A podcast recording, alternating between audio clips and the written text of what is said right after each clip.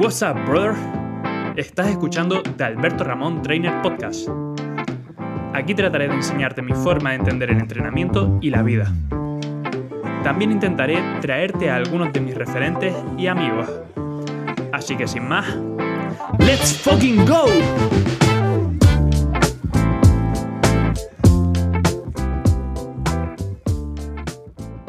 Muy buenos días familia, bienvenidos al episodio número 19 de, The Alberto Ramón Trainer Podcast. Todavía no hemos empezado a hablar, pero te aseguro que el invitado de hoy te va a hacer explotar la cabeza. La persona con la que tengo la suerte y el placer de charlar y compartir café hoy es fisioterapeuta, está a camino de ser osteópata, creo, si no me equivoco, que también tiene eh, el, estudio de dietista, ¿no? Si, si no me equivoco. me queda dos meses. Perfecto. Y, bueno, también eh, estudia todo lo que tiene relación con la, con la, con la psiconeuroinmunología y la, la, neurociencia, si no me equivoco también. Y bueno, eh, a mí lo que, me, lo que más me llama la atención del invitado de hoy, más allá de lo que haya estudiado y lo que sigue estudiando, es el afán que tiene por aprender y la capacidad que tiene para explicar esas cosas que quizá en un principio son complejas, pero que él consigue hacer un poquito más sencillas para que todos las podamos entender. Y como podrás notar a lo largo de la conversación, el invitado es un tío bastante humilde, pero es mi responsabilidad decir que es un pedazo de crack y, que tanto él como su equipo eh, considero que están cambiando el paradigma de la educación en relación a la salud, al movimiento y a la fisioterapia y el equipo este es el de Revolution Athletics. Ya tuve la, oportunidad en, eh, hace unos cuantos episodios, en el episodio número 10, que te recomiendo que si te gusta este, vayas y escuchas nada más terminar ese, con, eh, de charlar con Jorge Rey, uno de sus compañeros, y ojalá tenga pronto la oportunidad de charlar con el otro de sus compañeros, que es Guillermo Escribano. Y bueno, antes de nada, Marcos, me gustaría agradecerte el, tiempo que nos estás cediendo y, nada, espero que disfrutemos de, un buen rato juntos y, que nos permita conocernos un poquito más. Así que bienvenidos a Alberto Ramón Trainer Podcast. Muy bien, muchas gracias por todas tus palabras y por la bienvenida. Solo un apunte, que psiconeuronología no estoy estudiando de momento porque no me, bueno, no, tengo ya otros factores que fuera me dicen todo lo que tengo que saber de psiconeuronología. Mi padre, y otras personas. Entonces me centro en otros campos que, bueno, que ahora mismo me interesan más. Y exacto, pues soy fisioterapeuta, terminando osteopatía y dietética. Y me interesa pues ahora sobre todo la neurociencia y todo lo que tiene que ver con el sistema nervioso. Porque creo que es muy importante y, y, realiza cambios muy rápidos eh, en muy poco tiempo, si sabemos utilizarlo. Y en muchos, muchas lesiones, muchas patologías, por así decirlo, entre comillas, es muy útil, aunque no es lo único, porque no se puede mm, clavar un clavo con un destornillador. Total. Entonces hay que eh. saber diferentes cosas y a, qué herramienta, qué herramienta va a cada, a cada utensilio, ¿no? Tener la caja de herramientas y saber utilizarla, ¿no? Sí, pero más allá de una caja de herramientas, que es lo típico que se dice, ¿no? Sí. Es tener herramientas mm, diferentes y saber que esta herramienta, aunque este tornillo sea de este destornillador, quizá lo mejor es meterlo con otro, no con el que siempre, ¿vale? Es, complicado. Es complicado porque al final los pacientes se tienen que... Bueno, hay un tratamiento para cada paciente, por así decirlo, es lo que yo creo. Y lo que estoy viendo con el tiempo cada vez más. Cuanto más complicados, más, más se ve. Total, tío, a mí me parece una pasada. Bueno, como te dije, conozco a Jorge y en su momento me trató eh, unas pequeñas eh, molestias que tenía en el hombro y me estuvo explicando un poquito por arriba porque si profundiza, vamos, no, me entero ni de misa a la media, pero, pero me estuvo contando la forma que tienen ustedes de abordar la fisioterapia y demás y, y vamos, que me parece una absoluta locura. Pero antes de empezar a hablar de todo esto, me gustaría eh, como, como, siempre he dicho y he dicho en anteriores episodios, este podcast me permite pues la oportunidad de conocer a esas personas a las que admiro, a las que sigo y, y, a través de las cuales también me formo y aprendo. Y me permite también no solo conocer el lado profesional, que está muy bien, pero eso ya se muestra continuamente a través de las redes sociales, muestran lo que aprenden, sus conocimientos, eh, sus entrenamientos, etc. Me gustaría conocer también un poquito más tu lado personal. Y para ello me gustaría iniciar con la pregunta de qué es lo que más te gusta hacer cuando no estás ni aprendiendo, ni trabajando, ni entrenando. Es difícil esa pregunta, eh, fíjate. O sea, es más fácil las preguntas del trabajo que, que me gusta hacer fuera de, fuera de él. Has dicho ni estudiando, ni trabajando. Ni, entrenando. Ni entrenando. Sí. Pues, eh, pues, a ver, tengo una novia que, que, me encanta estar con ella, obviamente. Tengo amigos también que me encanta estar con ellos, aunque no coincidimos tanto porque, bueno, tienen sus vidas y... Pero vamos, un día a la semana sí que intento sacar con ellos, con mi novia igual un par de días a la semana y hacer diferentes cosas. Eso me oxigena mucho. Está, está bien la pregunta porque es más una pregunta de qué te oxigena fuera de... Total. Fuera de, de, lo que haces normalmente, ¿no? Luego también me gusta, aunque suene otra vez estudiar, me gusta estudiar sobre inversiones, sobre economía, dinero, etcétera, que es un mundo pues nuevo para mí, entre comillas, y, y, que es bastante importante también. Y bueno, eso hago. Si es que tampoco quedan muchas más horas en el día. Total. no se puede hacer mucho más, pero sí, sobre todo pasar tiempo con los que me quieren y investigar otras cosas fuera de, mi trabajo, ¿no? Al final te absorbe a veces el trabajo demasiado en el sentido de lo mismo siempre, fisioterapia, no sé qué, y acabas un poco hasta los hasta las narices, ¿no? hablar bien. Además, yo soy una persona que lo coge las cosas bastante fuerte, ¿no? Si yo qué sé, me da por como me dio hace años, artes marciales, ¿no? Que estuve 12 años, pues eh, eh, pasaba el día viendo vídeos de artes marciales. Eh, luego me da por X cosa. Y luego igual que las cojo así fuerte, fuerte, también las suelto. Si no me sirven, las suelto. Al final yo he visto que mi forma mejor de trabajar es, si algo me gusta, enfocarme a muerte en ello. Y si cambio luego, enfocarme a muerte en la otra cosa. Y cuando ya quiera volver a la anterior, pues ya tengo una base gorda y me enfoco a muerte otra vez. Y así por, por rachas. Porque si me dices que sea así, no, despacio, poco a poco, eso yo, no funciona así, no puedo, no puedo. Si algo me gusta, tengo que ir en cualquier sentido. Totalmente, tío. Bueno, me, me, identifico mucho con lo que dices porque yo también soy de cuando se te mete algo entre ceja y ceja, vas, vas, a muerte a por ello y tratas, pues si es algo, un área de estudio, pues tratas de formarte a muerte. Si es en relación a algún deporte, pues tratas de entrenar como el que más y, y tratar de mejorar todo lo que puedas. Y, y, bueno, me gustaría, ya que comentas lo de las artes marciales, dar la casualidad que los últimos entrevistados también han tenido ese pasado en las artes marciales, me gustaría preguntarte eh, si sigues practicando y si no, eh, ¿Cómo hiciste ese cambio? Porque yo creo que ahora estás más enfocado al tema de la carrera. ¿Cómo haces ese cambio de las artes marciales a la, carrera o cómo te surge en tu vida? Pues hace muchísimos años que ya no lo hago, la verdad. Porque, bueno, empecé haciendo ayudo unos años, luego hice kung fu, luego me aburría el kung fu porque no había mucha acción y me metí a hacer muay thai, taekwondo, bueno, unas cuantas más. Fui probando igual muchas, ¿no? No me... Y luego cuando fui, en Muay sí que me gustaba mucho y cuando fui a competir me lesioné una vez y luego ya por cosas de la vida a la temporada siguiente ya no volví. Y ya, pues bueno, para mí el sentido de hacer artes marciales era pues el saber moverme, el saber eh, defenderme y, y, en ese momento competir. Y, y, cuando ya competir se fue, pues perdió mi interés, ¿no? Ahora pues, tengo un saco y si me apetece le doy, pero, pero no. Y luego me puse a hacer CrossFit vamos, en el gimnasio llevo realmente desde los 14 años, llevo 9 años en el gimnasio. Hmm. Eh, obviamente con su progresión y que cuando empecé en el gimnasio me iba a la barra dominada, me colgaba y hacía el mono un rato. Que también es bueno porque gracias a eso se me dan bien las dominadas ahora.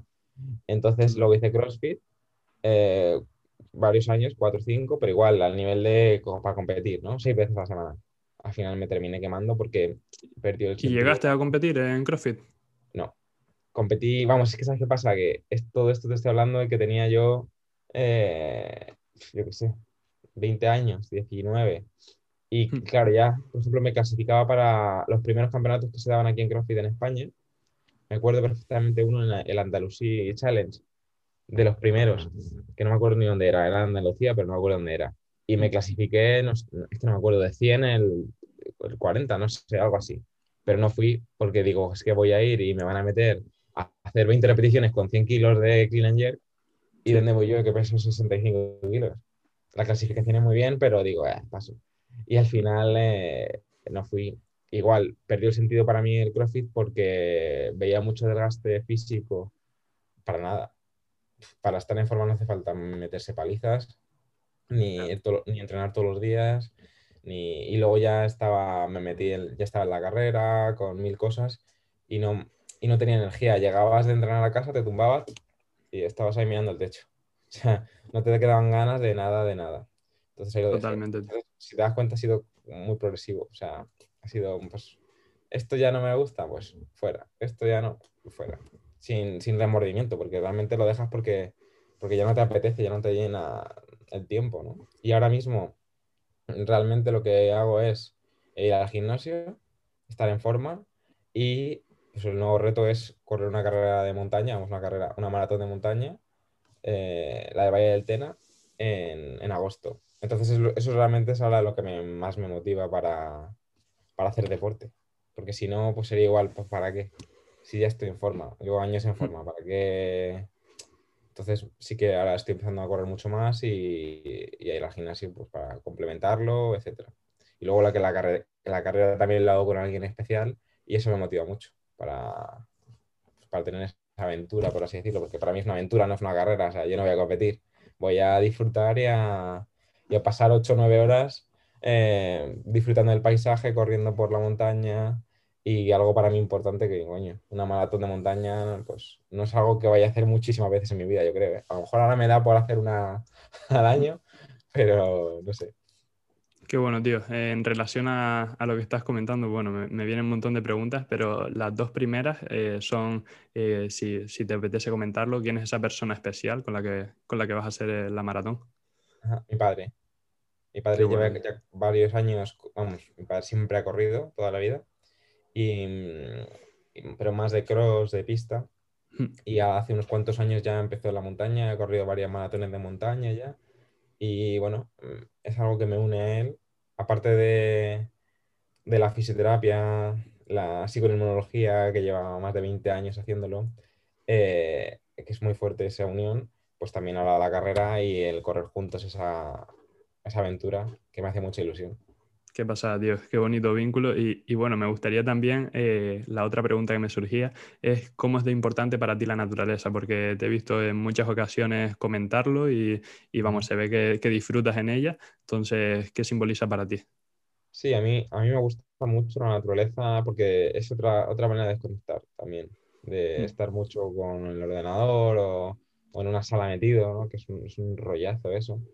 Y aquí, por ejemplo, en Toledo, donde yo vivo, tengo suerte de que hay campo alrededor. Entonces, a 10 minutos tienes bastantes sitios a los que ir, eh, que es campo. Y eso, eso es oxígeno, es libertad, ¿no? A mí me gusta correr por el campo, por la montaña, porque es como libertad, haces lo que quieras. Puedes ir rápido, lento, subir de repente y te partes por la mitad, luego bajas y bajas como una cabra si quieres, una piedra, una planta, te rozan, te arañan. Eso me gusta esa sensación de libertad. Personalmente me, gustaría vivir más en el futuro, seguramente, vivir en un sitio con más naturaleza aún. O, por ejemplo, una playa, me gusta mucho. Y bueno, las islas, ¿no? donde tú eres, ya eso ni te cuento, ¿no? Tiene sus pros y contras, pero un muy buen pro es todos los paisajes que hay y la... es otro rollo. A mí es que, vamos, yo por, mí, porque estoy estudiando aquí ahora, pero, pero yo por mí estaría allí de cabeza, vamos.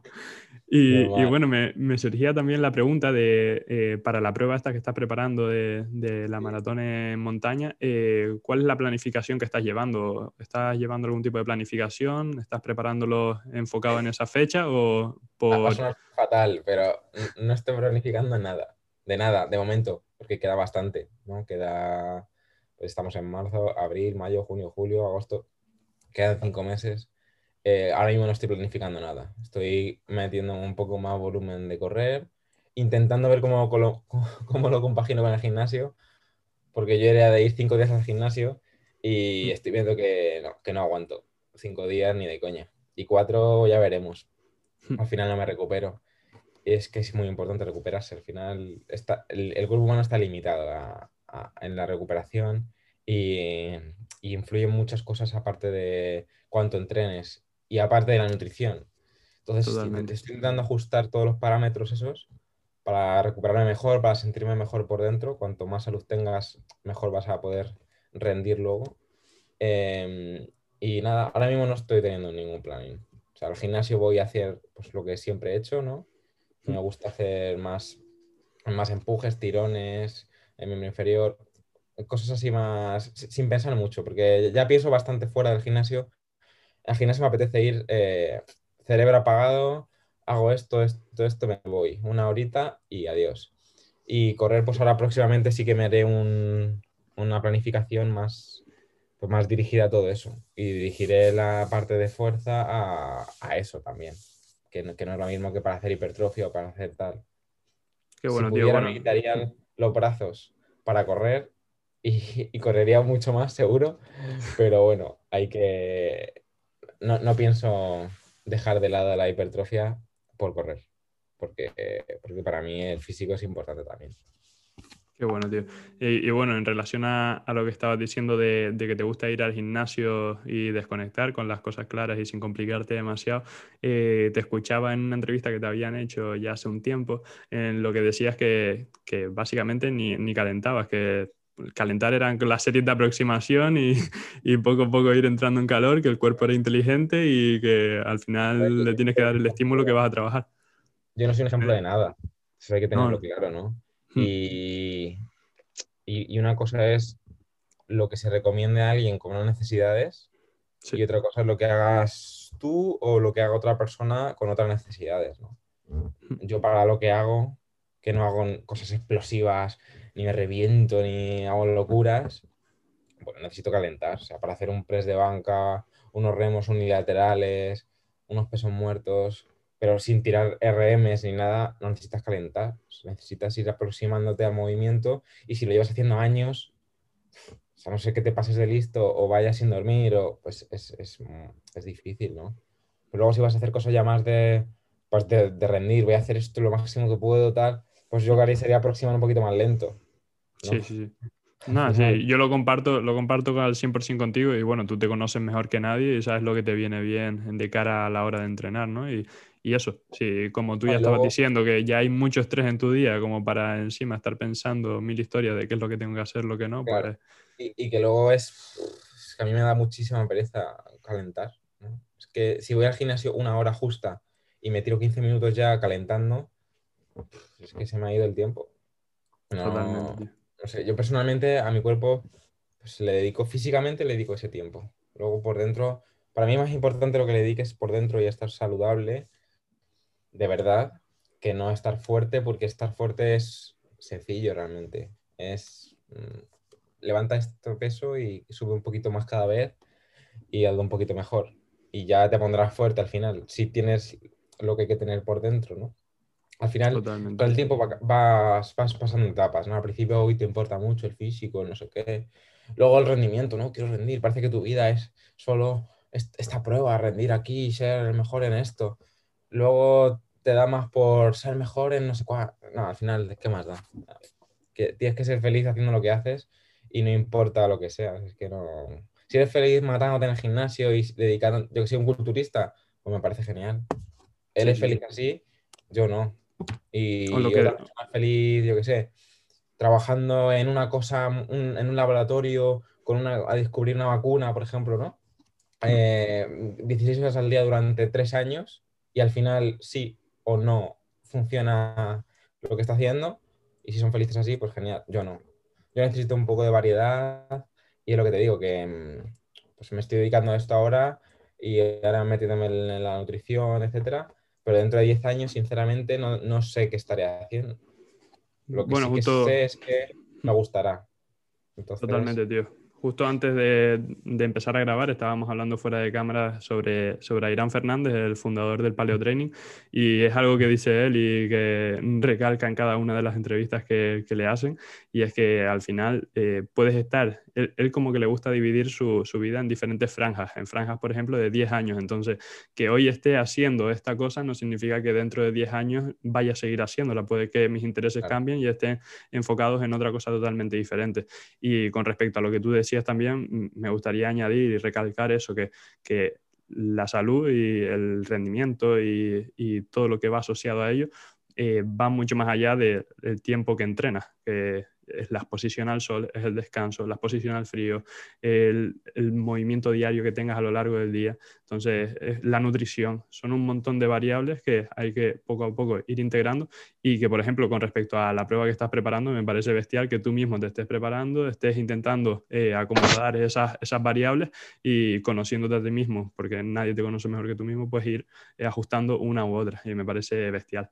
Pero bueno, cambiando un poquito de tema, me gustaría ahora hablar de otra cosa que también sé que te genera interés, de la que ya has hablado bastante, pero como a mí también me despierta mucho interés, pues quiero, quiero y es el calzado minimalista o calzado de estilo barefoot. Entonces, yo soy súper fan de este tipo de calzado. De hecho, eh, tengo, mm, pues he tenido tres pares de Five Fingers, tengo un par de ellos de, de Vivo Barefoot y, alguna más, una Merrell y tal. Y, la verdad es que desde que lo descubrí, eh, que las primeras que tuve fueron unas Five Fingers, fue como amor a primera vista. Sí es verdad que hice un poco el loco al principio, que un día me sacaron estrenándolas el segundo día o así a calentar supuestamente corriendo y acabamos haciendo 8 kilómetros, estuve sin moverme una semana por lo menos por los soles que los tenía a reventar. Pero sí es cierto que después fui un poquito más consciente, utilicé un poco más la cabeza y traté de seguir una progresión un poco más adecuada. Y las sensaciones que te despierta, por lo menos en mi caso, el caminar eh, con, con, calzado minimalista, con calzado estilo barefoot, en este caso con las Five Fingers, es que me pareció un cambio brutal a nivel eh, de sentimiento, de, emociones, de, sentir eh, la pisada, de tener más conciencia de cómo camino y, al final yo creo que al estar los pies conectados con todo el organismo, y creo que es una parte fundamental del mismo, eh, ahora tú nos contarás un poquito más en profundidad, creo que te despiertan muchísimas sensaciones. Entonces, me gustaría, antes de nada, saber pues cómo llegaste tú a conocer este tipo de calzado y cómo fue la primera vez que lo probaste. Pues no me acuerdo sinceramente cuando lo conocí. Lo que sí es que lo conocí por mi padre, porque las, las five fingers que tengo son suyas. Y me las dio. Y bueno, muchas zapatillas que tengo son suyas, porque ya no las, tiene mil zapatillas, no las utiliza y me dice, mira, ¿quieres estas? Me las pruebo y como tenemos el mismo pie más o menos, hmm. eh, pues me valen. Y hace años, o sea, no sé, no me acuerdo perfecta, es que no me acuerdo, pero hace años, porque las tengo destruidas, las Five Fingers, eh, fue de las primeras yo creo sí, fue de las primeras que, que, tuve así minimalistas, entre comillas. Pero luego también hay rangos de minimalismo, ¿no? O sea, a mí unas Five Fingers comparadas con, yo qué sé, las que decías vivo, ¿no? Sí. O sea, no tiene nada que ver. O sea, es otro mundo. O sea, aunque ya sea el otro minimalista y está bien, la Five Fingers es que para mí es la hostia. Porque lo de meter los dedillos ya y tener los dedos sueltos y ser como un mono, porque es como un mono, a mí me encanta. Yo, yo las utilizo para ir al gimnasio siempre porque además hago así, lo meto y me voy. no me tengo que atar las zapatillas. Si te das cuenta, soy muy vago, ¿eh? Entonces, más que vago, eficiente. ¿no? Si creo que merece la pena, invierto el tiempo, el esfuerzo. Si creo la, la, dosis eh, mínima efectiva, ¿no? Eso es, totalmente. Entonces, eh, para el gimnasio las uso. Si voy a dar un paseillo, que tampoco de mucho, sinceramente, también. Eh, y luego para correr, mm, pues yo qué sé, 5 kilómetros, 6 kilómetros a un ritmo tranquilo de 5 y medio, 6, hmm. pero luego sabes que estás reventado, porque es, difícil adaptarse a, a, tanta carga. Porque al final, aunque he corrido mucho, llevo mucho tiempo corriendo con las Five Fingers, te das cuenta que, yo que sé, aguantar más. Puedes hacer lo máximo que he hecho a lo mejor son 10 kilómetros con las Five Fingers. Pero, hostia, para recuperarte luego. O sea, te tiras cuatro días fácilmente que ya no, puedes correr igual, ¿eh? Entonces, bueno, hay que tener... Yo siempre digo que, a ver, está muy bien lo de minimalista, a todo el mundo le gusta mucho, qué bonito, pero a ver para qué se usa, ¿no? Porque, yo que sé, te la puedes poner para ir al gimnasio, de puta madre, para dar un paseo, de puta madre, para correr unos kilometritos suave, tal, de puta madre, para hacer la maratón, no, para exprimirte al máximo a correr como un jabato. Mm, si luego te quieres tirar cinco días sin hacer nada, a lo mejor. Pero luego tienes que pensar en el beneficio que tienen. ¿Para qué quieres? O sea, ¿para qué te las pones realmente? Para tener un pie más fuerte, para que se conecte mejor el cuerpo, para disfrutar, ¿no? Porque es más, es más agradable. Entonces no necesitas a lo mejor ir al máximo ritmo, a muerte, para tener eso. No Entonces, igual también terreno que el vayas. Sí, sí, sí. Yo igual no soy el caso más, más eh, pues esto, a, seguir o a imitar, pero yo sí que las uso para hacer series, las uso para correr, no, no más de 10 kilómetros, eso, eso seguro, porque acabaría reventado, pero, pero sí a correr un poquito más a ritmo, a, a 4, 4 y medio, pues sí que estoy cómodo con ellas, pero porque eso, porque ya llevo utilizándolas mucho tiempo y, y, y porque los beneficios que tú comentas son los que me aporta, que la pisada más natural, soy capaz de, de controlar más cómo hago... Eh, cómo empujo con el, con el pie el suelo, cómo eh, controlo la pisada. Entonces, al final, mientras yo considero, mientras tengas la técnica correcta para correr y, y mientras seas consciente de que eso, que a lo mejor no son el zapato idóneo para correr una maratón o carreras de larga distancia, pues que sí que, las, puedes, las puedes usar y, y de hecho yo me siento súper cómodo después de haber hecho eso, la transición correcta. Que te recuperes de ese Por supuesto. de las series que dices tú, o que sé, pues puedes correr perfectamente series con ellas, porque al final las zapatillas de los velocistas y gente así, ¿qué son? Las zapatillas de pista son, son minimalistas realmente. Lo que pasa es que, a ver, te aplastan el pie, son un poquito más pegadas, pero luego realmente tienen cero suela, eh, tienen unos clavitos y, poco más. O sea, que son realmente es parecido. Pero, pero el problema viene ya cuando la gente se cree que se puede usar para todo, eh, hay que usarlas sí o sí. Eh, no sé, no sé, al final los extremismos me aburren un poco. Lo que te contaba antes, de que me has preguntado en fuera de cámaras, ay, ¿vas a ser con minimalistas a la maratón? Y lo primero que te pone además en las reglas, que te dice, oye, necesitas palos, botella, de 12 litros, recambio de, o sea, botella, eh, mochila de 12 litros, eh, estos bidones, esta ropa, esta no sé qué, las cosas obligatorias, al final pone en grande, en mayúsculas, en rojo, está prohibido el calzado minimalista. Entonces dices, ah, pues. pues normal, ¿no? que, sí, sí. que, loco va a correr nueve o diez horas eh, por, yo qué sé, con, piedras, con de todo, con un zapato minimalista. Además, las bajadas que te parte por la mitad. las bajadas con, el, con la Five Fingers, hostias. O sea, si ligero. El otro día fui a un cerro por aquí a correr iba yo reventado, pero aparte me puse la Five Fingers por cabezón, ¿no? Porque muchas veces te das cuenta de lo, de lo estúpido que eres. ¿Qué pasa? Que me escurría un poquito con, pero un poquito solo con la tierra, porque las mías no tienen la suela muy, no tienen tacos, tienen una suela que en el asfalto genial y en la calle y por un campo así un poco verde bien, pero era todo de tierrecilla. Entonces me iba escurriendo un poquito, ya fundido, solo de, de hacer el esfuerzo de, no escurrirte. Y, luego me iba clavando algunas piedras, que eso, eso, no importa, eso me gusta. Pero la bajada, que bajamos, yo que sé, a, tres y medio, tres algo, o cuatro más o menos, eh, o sea, rápido, ahí dos kilómetros y medio bajando, acabé con los talones dos días. Los impactos. Como que, los tocaba y me dolían un poco. Y, yo a la bajada la hago con, el antepié, y caigo, o sea, no voy de talón ni mucho menos. Pero hostias, ahí te das cuenta y dices, uff, no soy tan, tan superhumano como creía. Ya pasa factura, no pasa factura, pasa factura el pasarse. Iba a decir la edad, pero no, porque la edad no pasa factura. Si estás bien por dentro, la edad no tiene por qué pasar factura en ningún, en ningún modo, ¿no? No es lo típico que se dice, ah, es que ya los años, no. No, lo comparto eso. No, sé, no sé si conocerás a Mark Sisson, si te, si te sonará el tío este que está a tope con tema de longevidad y demás. Pero vamos, que está más eh, fuerte que el vinagre y, y, más sano que el vinagre también, que es un puto crack.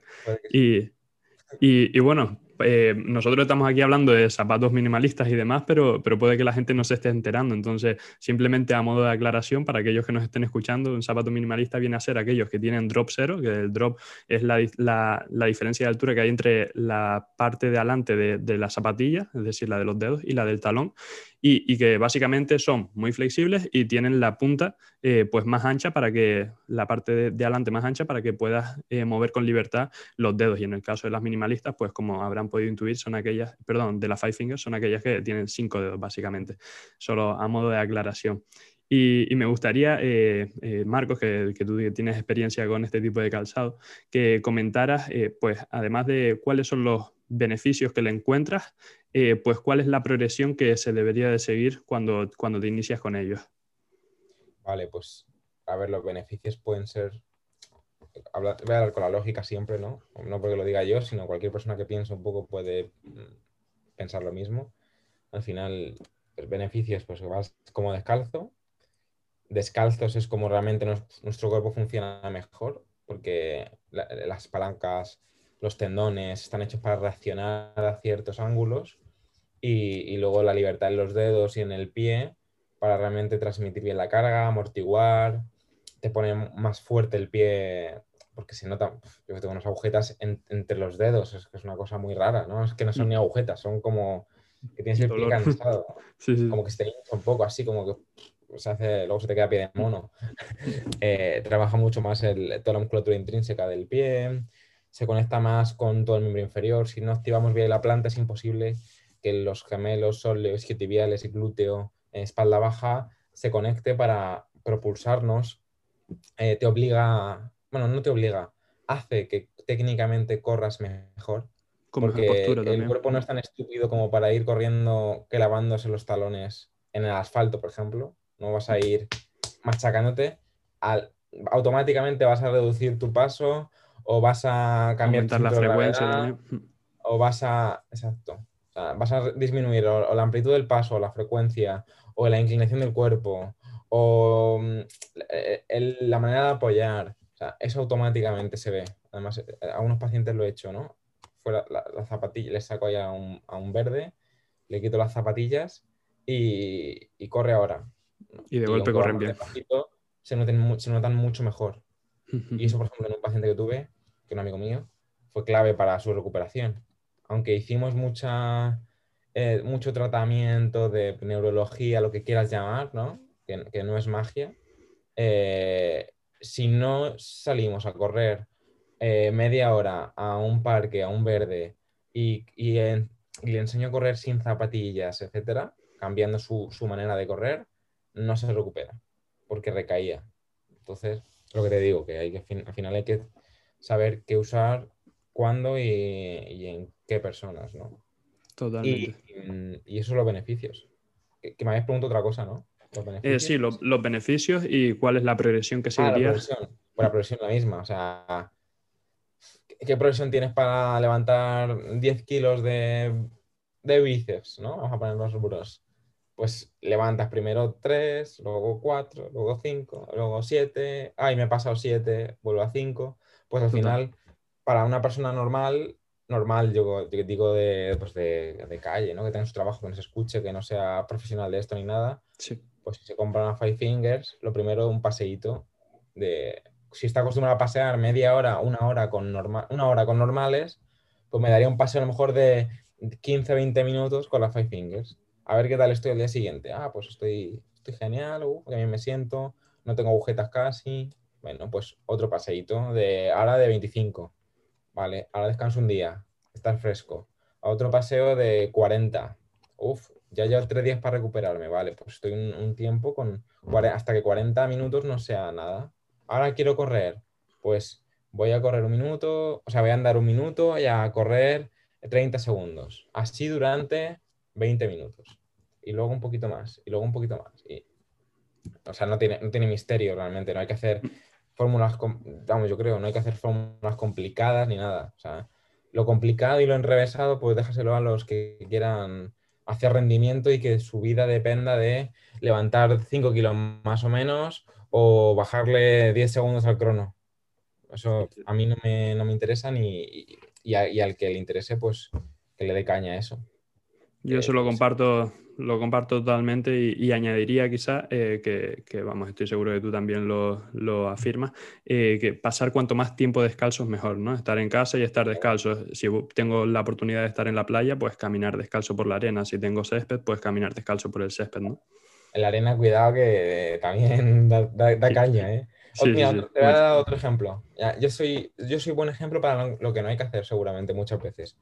Estaba en en Asturias esta, este verano, que fui con mis amigos a hacer surf y a hacer tal, ¿no? Mira, por ejemplo, el surf es una cosa que me gusta hacer cuando, cuando no trabajo y tal. No puedo con respecto a la primera pregunta, ¿no?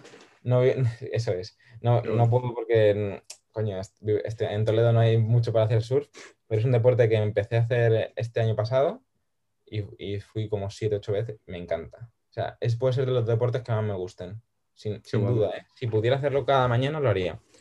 Ahora, paréntesis, ahora sigo. Eh, igual, estaba en verano, tal, me levanté a las ocho y media de la mañana, mis amigos estaban dormidos, no se querían venir y me fui a correr a la playa. Pues solamente con la libertad que sentía en la playa, el gusto tal, iba a cuatro y medio, que para, para mí es decente, por la arena descalzo. Y digo, pues genial, tal. Bueno, pues corrí cuatro o cinco kilómetros, unas ampollas luego. Es una putada eso.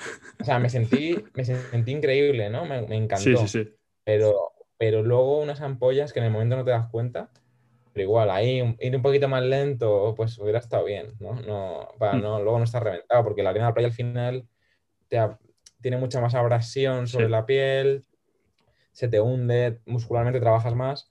Lo que pasa es que el pie también tiene que estar, o sea, la gente que va muy mucho descalzo, lo que hablábamos antes, ¿no? Las tribus y tal, es que no tienen pies, tienen, tienen callos y tienen suelas de zapato como, como, como planta de pie.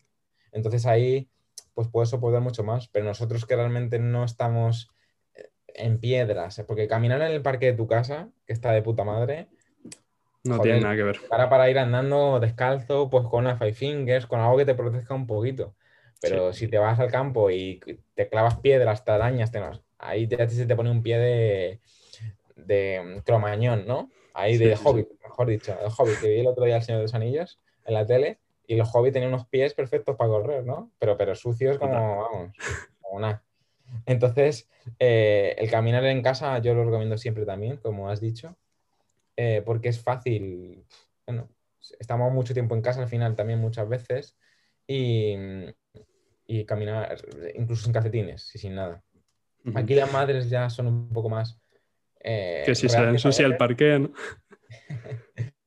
no en mi caso, desde luego, pero mucha gente se lo ha dicho, le dijo, joder, o, algún padre, ah, pues yo he dicho toda la vida a mis niños que, que vayan con zapatillas o con tal, o que no vayan descalzos por casa en mi caso no es mi madre, sino mi padre, que, que, siempre está ahí con la moba pasando cuando estamos en casa y me ve a mí descalzo y dice, ya, pero ponte esto, no sé qué.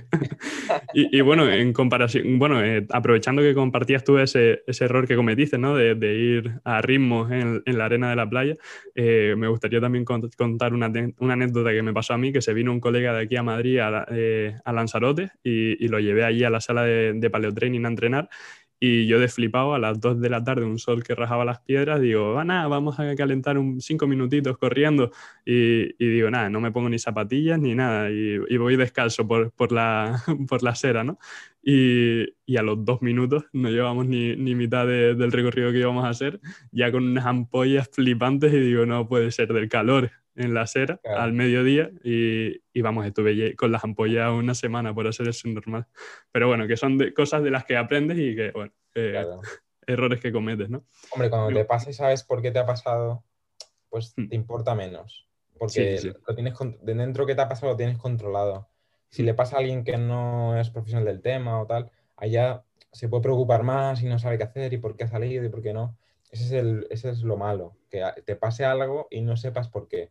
Si sabes por qué te ha pasado, pues bueno, dices, pues soy, soy tonto y, la próxima tendré un poco más de cerebro, que a veces nos falta, ¿no? Y la última pregunta, Marcos, que te quiero hacer en relación ya al calzado minimalista para dejar este tema ya cerrado, eh, es si has tenido algún tipo de historia o anécdota que así graciosa por el uso de Five Fingers o algo eh, en la calle que, ah, que recuerdes que te mira todo el mundo muchas veces, ¿no? Más que en la calle, en la calle no se fijan tanto porque, bueno, pasa rápido y no, no te miran. Pero en el gimnasio muchísimo. Te miran mucho los pies, yo los veo así. Pues Yo me, yo me, siento observado cada vez que voy por la calle con Five Finger y en el gimnasio también, pero la, la, que más me llamó la atención fue una que iba en el metro, iba con las Five Fingers y un tío que tenía sentado enfrente en el metro, pues debe ser que le sorprendió y quería sacar una foto, sacó una foto con el flash y con el sonido, como para que yo no me enterase, pero me di cuenta, evidentemente, y como que se dio cuenta que yo me había dado cuenta la volvió a sacar porque debe ser que le salió movida y que se puso nervioso y la sacó también con el sonido. Entonces un desastre, tío. Pero, a ver, pero bueno. sácala bien. No vas a sacar la mierda. No te, no te pongas nervioso, hombre. Y, bueno, ya la última cosa en relación al pie, que esto sí, que me interesa, es tu opinión sobre los que se están poniendo ahora muy, muy en moda, eh, que, yo tengo unos y los tengo puestos, de hecho, los típicos separadores de dedos. ¿Cuál es tu opinión sobre, sobre ellos? A ver, enséñamelos. A ver, que no, tenga, que no tenga el pie muy sucio, pero... Ajá. Eh, pues sí, yo personalmente no los he tenido nunca porque ya los dedos no tienes el pie Tú tienes el pie bien puesto para alguien que tenga el pie pues, pues, muy apretujado, por así decirlo, ¿no? Llanamente, pues mm. no hay forma realmente de, separarlos, porque activamente no va a poder ni lo va a poder mantener, tal. Entonces yo lo veo bien para, por ejemplo, e-, esos creo que están bastante bien porque, porque puedes caminar con ellos, ¿no? Tiene pinta. Sí, sí, sí. Sí, claro, perfectamente. Son más gordos no puedes caminar. Eh, pues caminar, por ejemplo, descalzo con eso tranquilamente. O si llevas una zapatilla minimalista, eh, tipo vivo, las que hemos estado viendo. llevarlo dentro incluso. Más ancha y los llevas dentro, pero un paseíto. No sé si al correr harán daño. Tienen pinta de los he usado para un paseo largo y ya cuando llevaba ya un par de horas con ellos sí que, sí que me empezaban a molestar. Pues y me los tuve que quitar, de hecho. Para casa. Hmm. Para casa, llegas del trabajo, para alguien así que trabaje, te los pones y vives con ellos mientras estés pues puede, pueden ir bien. Yo personalmente te digo que nunca los he tenido. y recomendarlos ni, te hacen falta, tío. tampoco. No los recomienda mucho. No, pero la sensación. Me, me puse una vez unos eh, de estos, pero de separadores tipo. De, de las uñas, ¿no? Las uñas. Sí, y sí, los puse. Y caminaba con ellos, pero me hacían polvo. Y ya, para probar un día, hace bastante tiempo. Vamos, mi, mi, pareja se reía de mí porque dice, pero si eso es lo que uso yo siempre para las uñas. y tú ahora de flipado aquí de, de biohacker. Y yo, bueno. Y, bueno, Marcos, me, gustaría preguntarte eh, otro tema de los que sueles hablar bastante y que me, últimamente me está despertando muchísimo interés, es el tema de la respiración.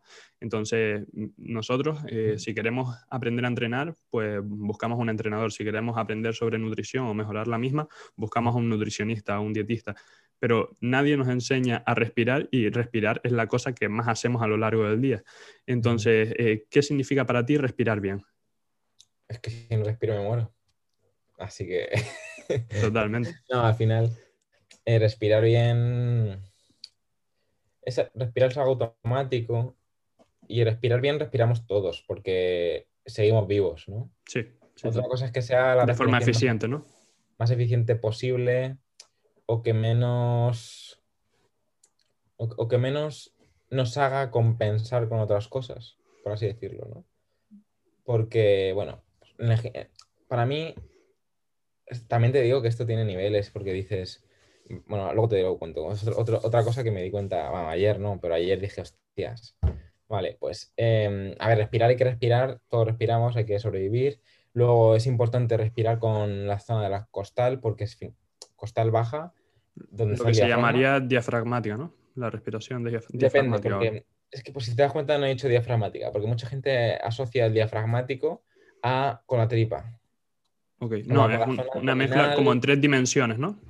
Sí, hay gente que dice, es que, bueno, aquí cada uno llama lo que quiere como por el nombre que quiere, ¿no? Sí, Pero hay gente que dice respiración abdominal. Otra, respiración diafragmática, dicen que como, como si fuera abdominal, ¿no? De la tripa. Eh, otra gente, pues bueno, aquí arriba. Otra, para mí no, eh, para mí es costal de las costillas de abajo.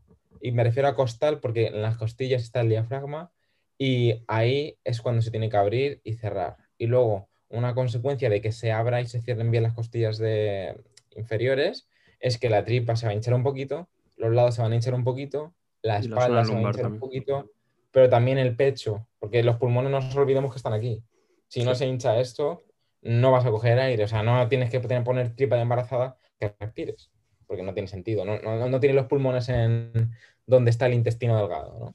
Entonces, em, es importante, más que nada porque mucha musculatura accesoria está en esta zona del cuello.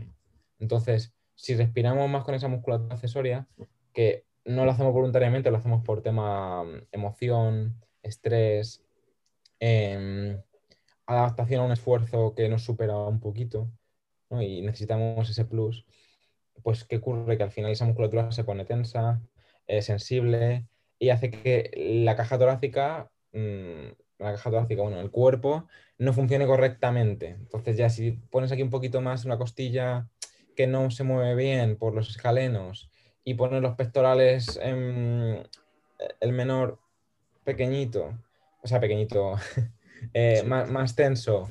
Eh, luego que si también el trapecio, aquí el, los suboccipitales, porque cuando respiramos los, los suboccipitales también se están contrayendo. Muchas veces digo a los pacientes, mira, ponte aquí, respira fuerte.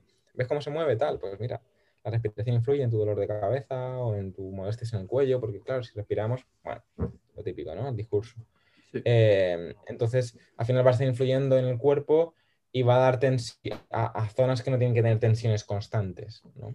Y esto luego en el gimnasio lo traduces al gimnasio y en el gimnasio pues hay que tener control de respiración por no fomentar un patrón malo de respiración con encima peso. No enseñar al cuerpo de decirle, oye, cuando haya peso, no respires nada.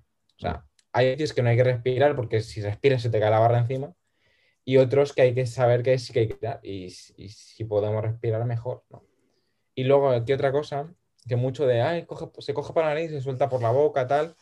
Yo ayer iba corriendo reventado a 190 pulsaciones y, Estás que puedes coger por la nariz. iba viendo era que estaba respirando por la nariz. Eso era lo último. O sea, porque es que intentaba respirar por la nariz, duraba una vez respirando por la nariz. Y luego iba con la boca abierta, iba así. O sea, entonces... Es que haya ciertas intensidades que es imposible mantenerlo. Exacto. Y si quieres correr solo respirando por la nariz, mm, para mi gusto, lo he visto por ahí, por algunos sitios que se tapan la boca, ¿no? Sí, con pues no sé hasta dónde vas a llegar con eso. Porque, porque realmente la boca, si puedes coger aire por la boca, para algo está. O sea, no, está, no está hecho así por azar. Está hecho para que a ciertas intensidades la boca, que es más grande que la nariz, también entre más aire y puedas, eh, bueno, pues oxigenar mejor para el esfuerzo. A ver, después, después hay quien dice que la nariz para respirar y la boca para comer, ¿no? Pero, pero yo comparto contigo lo de que evidentemente hay ciertas intensidades, la mayor parte de tu día podrás respirar con normalidad y con tranquilidad por la nariz, pero en momentos e intensidades que requieren una captación de oxígeno mayor, pues tienes que pillarlo por donde pueda, vamos, y lo último que vas a hacer es pensar si lo estoy pillando por la nariz o si estoy usando solo la nariz para respirar, para inhalar y exhalar, ¿sabes? Lo, que está claro es que la nariz, obviamente, como tiene pelillos, tiene ciertas cosas, glándulas, está hecha mm. para respirar y la boca está hecha para comer porque tiene dientes, pero están mm. conectadas para que en cierto momento que se requiera más, puedas usar la boca también para aportar ese plus de respiración y al usar la boca vas a estar usando más también la musculatura accesoria, que va a ayudar a que haya más volumen para respirar. ¿no? eso es. Sabiendo eso, pues se utiliza. No sé si conoces a Luke Wills, que es el que hace lo del método Winghoff aquí en España con, con Marcos Vázquez. Sí, sí, sí, ¿cuál es? No, no lo he hecho nunca, pero el, al este que me dices, ni idea. Bueno, pues te recomiendo, y bueno, a los que nos estén escuchando o viendo a través de YouTube también se los recomiendo el podcast que tiene, que es de los más recientes que ha sacado Fitness Revolucionario, Marcos Vázquez, entrevistándolo a él porque tienen muy buena relación y hablan precisamente de la respiración. Entonces, eh, él lo que comenta es que la respiración, como tú estabas diciendo también antes, puede influir en los estados emocionales que tenemos, ¿no? Que podemos estar más ansiosos, podemos estar más activos o podemos estar más tranquilos en base a la respiración y no solo eso, sino que podemos también controlarlos a través de la misma. Entonces, no sé si tú conocerás algún tipo de protocolo, pues eso, para conseguir activar o algún protocolo para conseguir relajar un poquito más, pero si los conoces, pues que los comentes. Un protocolo así como tal, no. O sea, al final, la respiración es un síntoma de, que, de algo, ¿no? Porque no es el causante tampoco. El mm. causante va a estar, pues si es emocional, pues una emoción, si es estrés, pues es el estrés, o si es una falta de adaptación a eso, o una sensibilidad a X cosas. al final la respiración te va a decir, oye, esta persona está más, más ortosimpática, ¿no? Más activada o más relajada, ¿no? Lo que sí está claro es que cuanto más capacidad tengas para soplar, o sea, para soltar el aire, el tiempo, más relajado estás. Porque necesitas, porque no necesitas volver a coger rápido.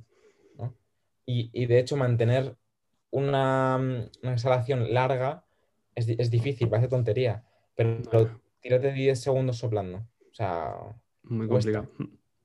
Y luego cuanto, lo bueno es que cuanto más puedas soltar, más puedes cogerlo. Hmm. Entonces, por ejemplo, para relajarte, mantener unas respiraciones largas al soplar y al meter el aire, por ejemplo, coger en 5, 6 segundos, 7 y soplar en 8 segundos, eso te va a obligar a, oye, a calmarte. Si quieres activarte, respira. Hiperventilar, básicamente. Y, te, vuelves loco. Totalmente, tío. Eh, bueno, eh, Marcos, me gustaría ya ir cerrando y para ello me gustaría tocar el último tema. Así que vamos a abordar este último y te hago una última pregunta y, ya terminamos, que creo que está quedando muy, muy bien. Yo estoy aprendiendo un poco contigo, tío, y estoy disfrutando mucho. Y, bueno, que el último tema que me gustaría tocar es algo que tú eh, continuamente lo estás compartiendo a través de redes sociales y creo que te caracteriza, y es el tiempo que pasas o la exposición moderada que haces eh, con respecto al sol.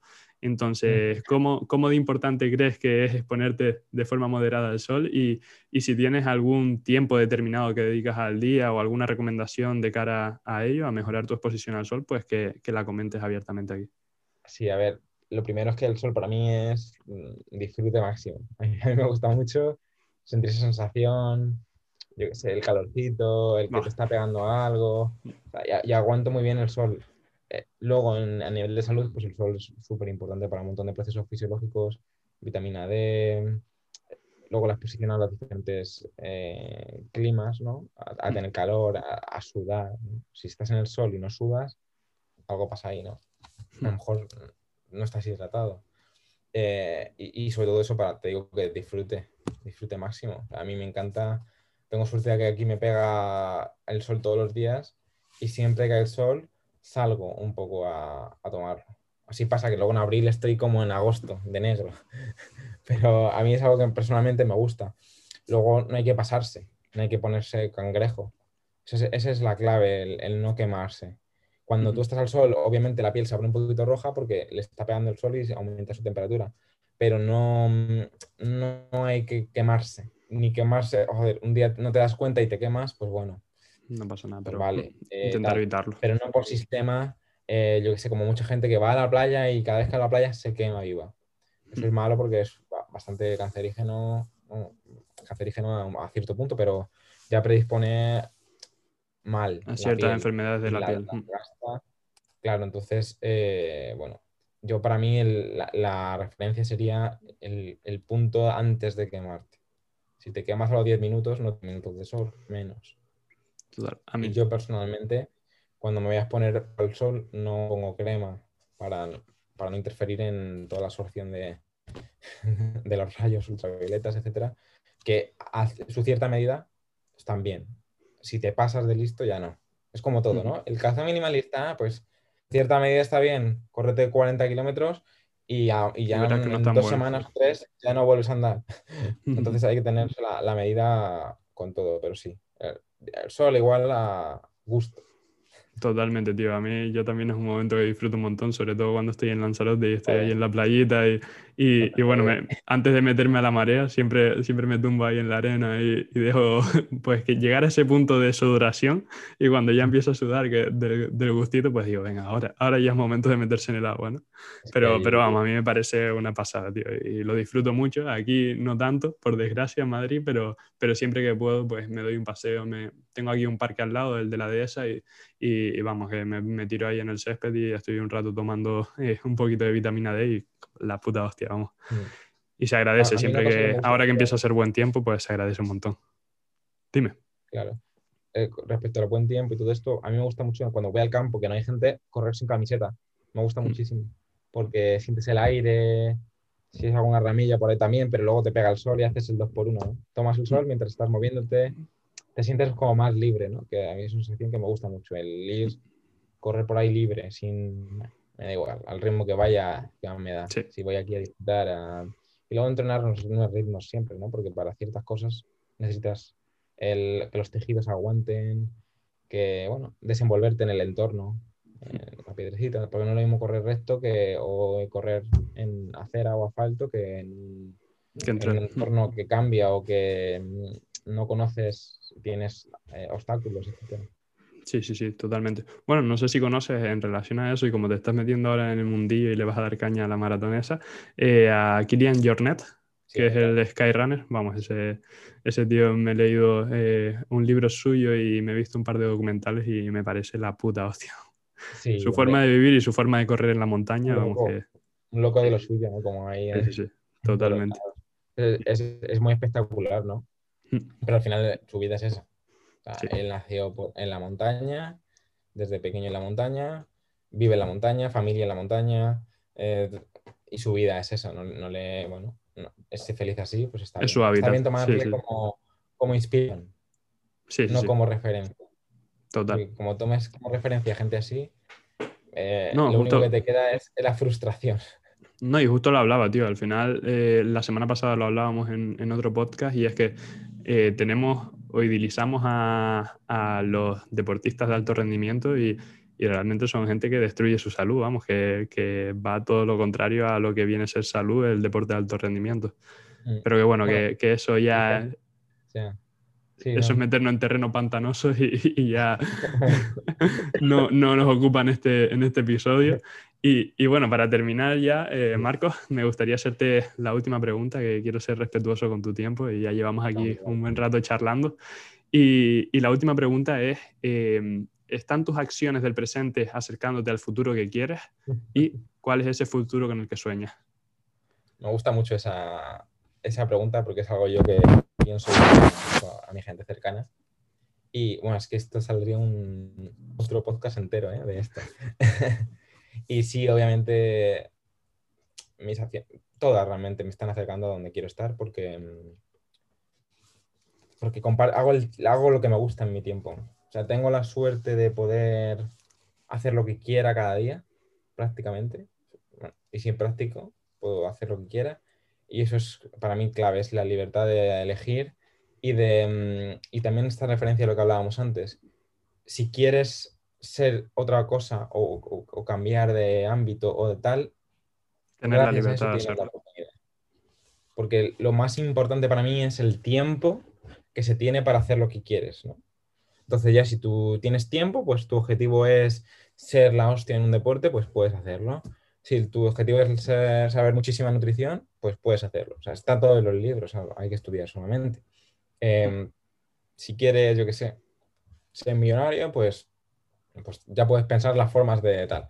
Que la persona que no tiene tiempo luego no tiene ese, esa oportunidad de, de, darle vueltas a la cabeza, de pensar de un, día tras otro.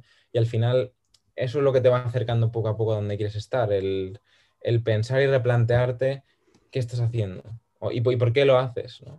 Y me parece súper, súper importante, vamos, porque muchas veces vamos, como pollos sin cabeza y no nos paramos a pensar. hablar de esto, yo encantado porque es más allá de, la fisioterapia y esas cosas que, bueno, es una parte de mí realmente, no, no, y, puede que dentro de 20, 30 años, eh, bueno, sea una mínima parte, ¿no? Espero, incluso, ¿no? Porque, bueno, hay, hay diferentes formas de llevar las profesiones, ¿no? Y bueno, esto te lo dejo si quieres así como de, de, aperitivo para hablar. Sí, hay, hay, diferentes formas de ver las, mm, las profesiones y, y, yo lo que me he ido dando cuenta con el tiempo es que pues somos como ovejas todos que te dicen, oye, vete a, a sacar buena nota, vete a la carrera que te gusta, supuestamente que te gusta. Em, bueno, ve a la universidad, termínala con buena nota, claro, porque no vas a, no vas a sacar poca nota. Eh, dedícate a muerte, eh, ser el mejor en eso, en otro. Pero luego ya cuando sales y te estás trabajando por un sueldo de mierda, como mucha gente, eh, yo, personalmente estoy trabajando por, por, nada, un montón de horas, dices, vale, y esto es lo que quería. Esto realmente a lo que... Eh, tantos años para esto. O sea, Y, me, me, gusta tanto como para sacrificarme de esta modo, porque al final, yo que sé, imagínate, un ejemplo extremo, ¿no? Una persona que se dedique a, mm, en un laboratorio, que, es conocido que tiene malos sueldos generalmente, ¿no? Es su pasión, el laboratorio, el tal, el investigar. Pero realmente te, compensa tanto esa pasión como para dedicarla en tu, como para convertirla en tu profesión, ¿no? Porque puede que te guste mucho los temas de deporte, de tal, de cual, pero realmente tiene que ser tu trabajo ¿no? Totalmente. Ahí, dejo la pregunta, ¿no? Bueno, un, caso, un caso que conoces, tío, es el, el de Irán, por ejemplo, que él realmente también es fisioterapeuta y, y pivotó y, y se fue más a, bueno, hizo el método de paleotraining y, y ahora está pues retomando ese, ese, ámbito de la fisioterapia, está poco a poco tratando a más gente, pero, pero que lo dejó totalmente relegado durante un tiempo y, y se dedicó a otra cosa, a otro interés que tenía y para mí eso es todo un privilegio, ¿sabes? Que tengas la oportunidad y, y, no solo la oportunidad, sino la confianza de, en ti mismo de decir, pues mira, ahora me dedico a esto, que es lo que verdaderamente me interesa, me parece la puta hostia, vamos, y, y, lo comparto también contigo. La vida es muy larga y a saber. Porque yo en hace cinco años no pensaba ni siquiera en, lo que estoy haciendo ahora. O sea, no, me lo imaginaba, tampoco lo tenía en la mente. Pues tienes una idea de algo que te gustaría, tal, pero, pero no tienes en la mente eso exactamente. Así que dentro de otros cinco, pues, a saber. Pero sí, llevando a tu pregunta, lo que te hagas hoy en día, todo lo que tiene que acercarte a lo que quieres ser tanto como persona, como amistades, como relaciones de pareja, como profesional, como lo que sea. Te tienen que ir acercando porque si haces cosas que te autodestruyen, eh, tienes que pensar, ¿y por qué me estoy autodestruyendo? O sea, Totalmente. esto que no me lleva a ningún lado? ¿no? ¿Qué, me falta? no? sé, no sé si conoces al autor James Clear, el de Hábitos Atómicos, pero eh, si no, te lo recomiendo porque... pero...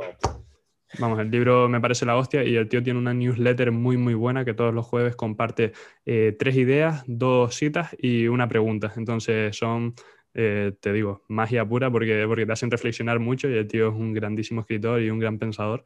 Y, ah, pues y el tío... Sí, sí. Y el tío te decía en uno de sus últimos eh, correos de, de, la newsletter algo así como desecha, bueno, piensa qué cosas puedes desechar de aquellas que no te están acercando a donde quieres estar y cuáles puedes añadir o mejorar para que te acerquen más todavía a tu objetivo. Y muy en relación a lo que decías. Y eh, como segunda parte de la pregunta, que, no me la respondiste, aunque bueno, más o menos lo dejaste ahí caer, eh, ¿cuál es el futuro con el que sueñas? Sé que puede ser cambiante, que igual lo que piensas hoy dentro de 10 años no, es lo mismo, pero con el que ahora mismo estás pensando, ¿cuál es el futuro de ¿A, eso? ¿A cuántos años hablas? ¿A cuántos años? Por mí, la, que la respuesta sea pues a largo plazo, por decir un número, pues 20 años, pero sé que puede cambiar muchísimo, así que con el que te imagines ahora. Pues a largo plazo, el futuro, pues obviamente lo primero con pues, rodear de gente que me quiere, ¿no? Que es lo más importante. Y haciendo mis hobbies que me gustan, de, yo qué sé, haciendo surf más a menudo, que es algo que no puedo hacer, eh, corriendo también.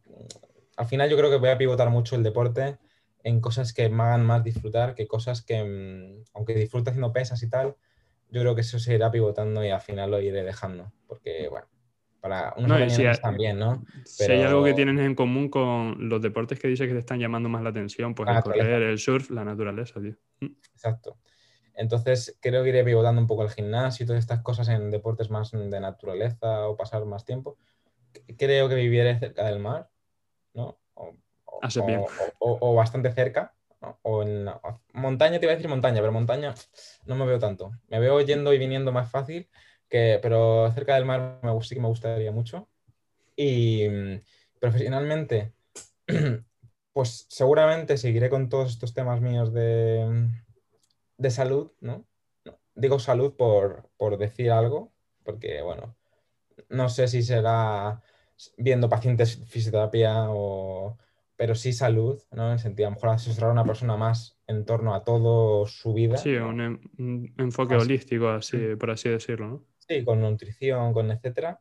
Sí. De manera online también seguro bastante, porque creo que es, el futuro también. Y, y, luego con otros negocios y otras cosas que, que me aporten cosas que no me puede aportar el, pues la salud, por ejemplo, el, ámbito profesional de la salud. ¿Y otras cosas a qué te refieres a nivel económico? Sí, otras cosas, pues es que es que parece muy loco, pero a mí me gusta mucho también todo lo que, lo que te contaba, ¿no? La inversión y demás. Mm. La bolsa, el real estate, ¿no? Las casas. Las criptomonedas todavía no me he metido, mm. pero, todo ese mundo me atrae mucho también, pero muchísimo. Entonces, eh, eh, es una, ya es una parte de mí, de mi tiempo, y espero que sea en el futuro también siga siendo parte y, con más calidad y cantidad. Entonces, te digo que no tengo ni puñetera idea. Lo que sí sé seguro es que voy a ser, voy a estar feliz y voy a hacer lo que me apetezca.